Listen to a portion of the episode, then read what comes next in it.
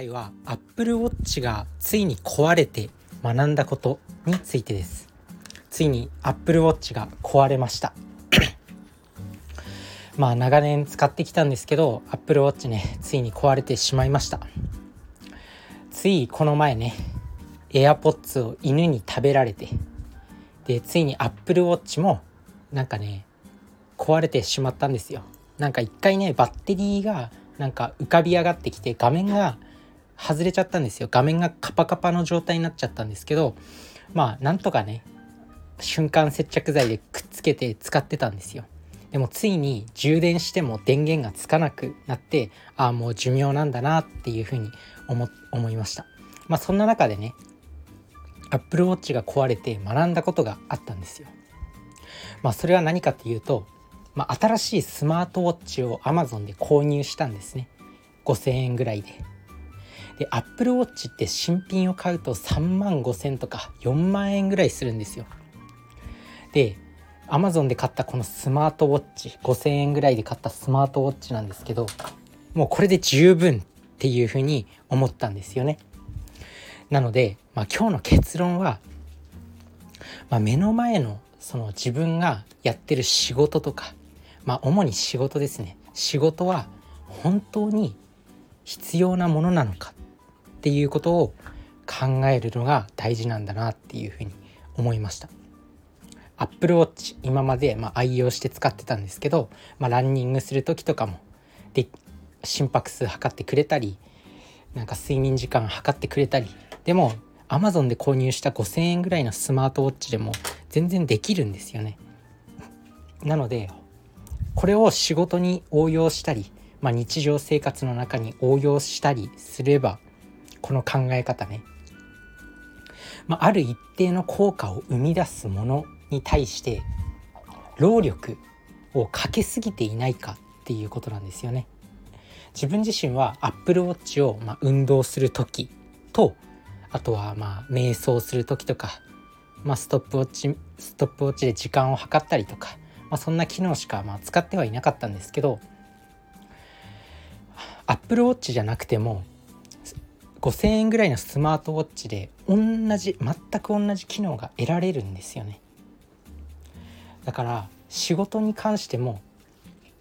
同じ成果を得られるなら、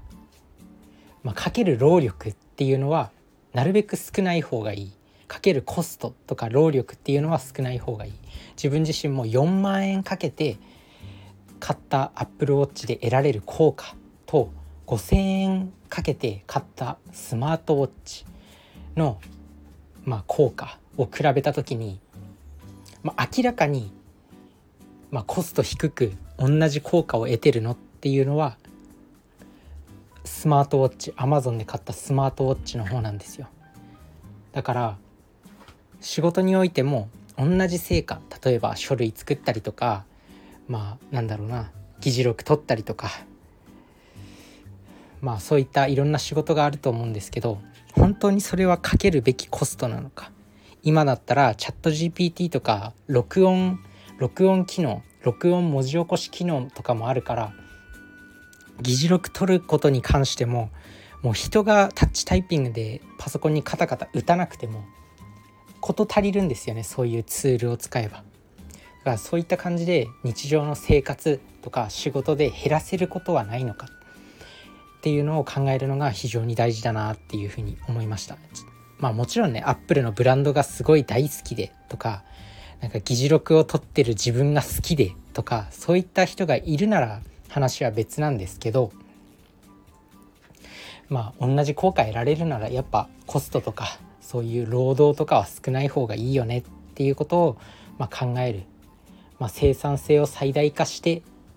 自分の労働とか自分のかけるコストっていうのは少なくする、まあ、この考え方を改めても意識しておきたいなと思います。だから自分自身もこのスマートフォンですら今 iPhone を使ってるんですけどもう iPhone じゃなくても高機能のスマートフォンって高機能で安いスマートフォンってもういっぱいあるなと思って。で、まあ、アップルブランドが好きじゃないならアップルブランドに別にそこまでこだわりがないのであれば別にまあ3万円とか2万円ぐらいで買えるスマホを毎年買い替えてた方が絶対に節約になるじゃんと思って。iPhone って毎回新品出るけど毎年新品出るけどもう10万円とか、まあ、12万円とかそのぐらいするから本当に2万円台のスマートフォン買えば、まあ、差額10万円毎年10万円の節約になるっていうことを考えれば本当にとんでもない節約だなと思って自分自身もそろそろ iPhone ユーザーをやめようかなっていうふうに思います Apple 信者をやめようかなって思いました、まあ、同じ効果を得られるのに何かこう労力を注ぎすぎてることはないですかっていうことを今一度考えてみてください。ということで、まあ、ここからはちょっと雑談をしたいと思うんですけど自分自身ね最近ね会社の知り合いからスイッチ任天堂スイッチっていうものを貸してもらったんですよね。まあ、生まれてこの方、まあ、珍しいのかどうかは分かんないけどスイッチに触った時がないんですよね。任天堂スイッチで遊んだことがない。てか触れたこともないっていう人間なんですよ。でそのスイッチで、まあ、借りたんで、まあ、やってみるかと思ってやってみました。まあ今のゲーム進化してんなと思ってでそのスイッチの中にスイッチの中にゲームソフトがね3本ぐらい入ってたんですよ。自分が記憶してる中での任天堂のゲームってカセあゲーム機1個に対してカセット1個しかプレイできなかったのに今すごいね何個かカセットっていうかもうダウンロード形式になってるからもうゲーム機1つあればいろんな種類のゲームが楽しめるんですよ。別にカセットとかなくても。カセットを差し替えなくてもいろんな種類のゲームが楽しめる。もうほんと進化してんなと思いました。あとは本当に操作操作に関してもなんか任天堂の自分がやってたのは DS かな？DS ぐらいまではやってたんですけどもうなんかいろんなボタンがあってまあ操作の方法が増えたなと思って。で本当に久しぶりにゲーム機っていうものを触ってまあ全然できませんでしたね。だからやっぱできないのってつまんないなって思いました。まあ iPhone とかも、まあ、使ってれば使えるようになるから、まあ、ゲーム自体もやってればできるようになるなるのはなるんだろうなって思ったんですけどやっぱねすごいよ。ゲーム上手い人っていうのは頭いいと思うよ。本当に。なんかゲーム脳とか自分が小学生中学生の頃は、まあ、ゲーム脳って言ってゲーム中毒。みたいなのが騒がれてたけどゲームできる人普通にすごいと思う。自分自身任天堂スイッチを初めて触って全然操作できなかったもん。本当に。もう新しい刺激すぎて。まあ練習すれば多分できるようになるんだろうけどなんかやっぱね新しいことって本当に戸惑うなって思いました。まあでも自分自身のこの新しい経験としてね刺激にはなったんでまあとてもいい経験だなと思って。まあでもハマんないだろうなって思いました。ハマるのかなやれば。まあどっちかは分かんないんですけどとにかくこの新しい刺激っていうのはまあ必要だなと思ってまあ脳のトレーニングだと思ってしばらくちょっと友達から友達っていうか会社の同僚から借りたスイッチで遊んでみたいなと思います。皆さんは何かこう日常の中で新しい出来事はあったでしょうか？まあそんな感じで今日一番お伝えしたかったのは、まあ、Apple Watch を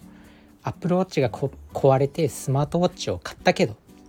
まあ大体一緒だからみたいなそういう結論です。だから日常の生活でも、まあ、仕事においてもその仕事に対する労力はかけすぎていないのかそれを考えてみてください。